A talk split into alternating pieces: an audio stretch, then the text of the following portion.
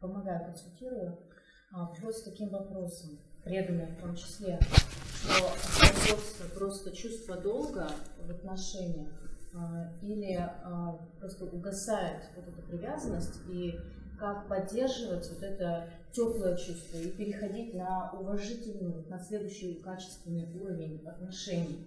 То есть вот такой вопрос. Ты спрашиваешь о преданных или не преданных? О преданных. Не надо никуда переходить.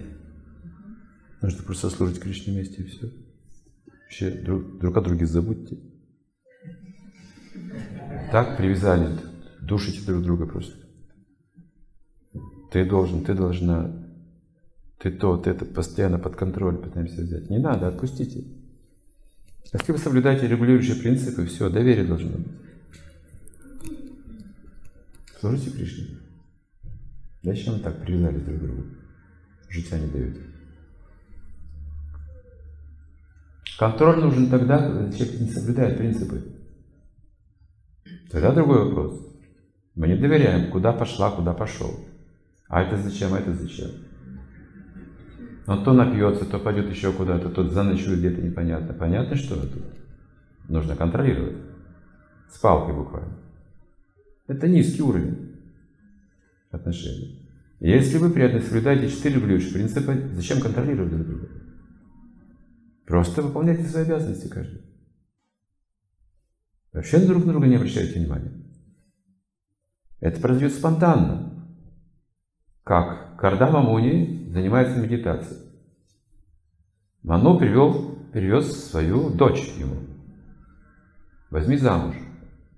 Кардама говорит, да, я возьму, потому что Господь именно ее и посоветовал мне взять.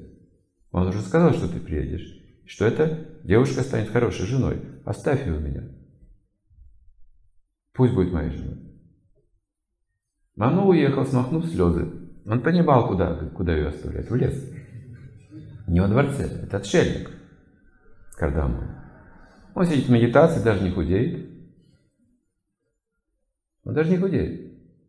Она должна по хозяйству собирать хворост, помогать разжигать огонь, заботится о его одежде, о чистоте, она вся в страшилище превращается очень быстро. Куда косматая какая-то, грязная, лесная.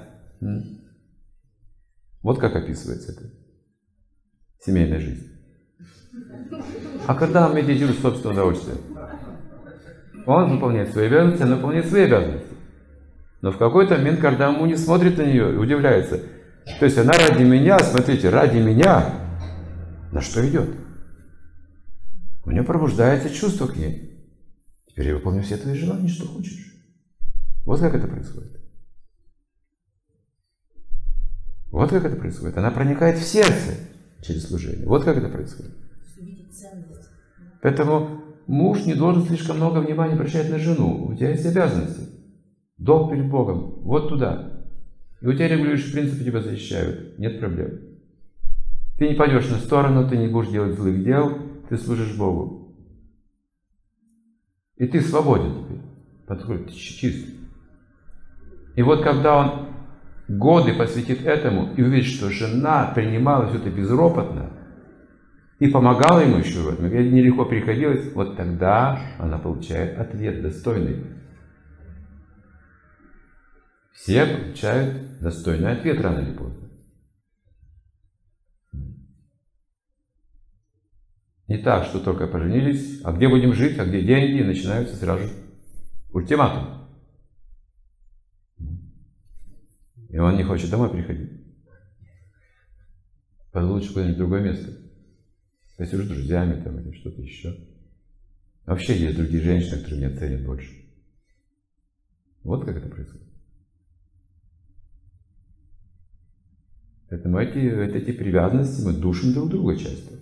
Мучаем обесцениваем, критикуем, оскорбляем в итоге.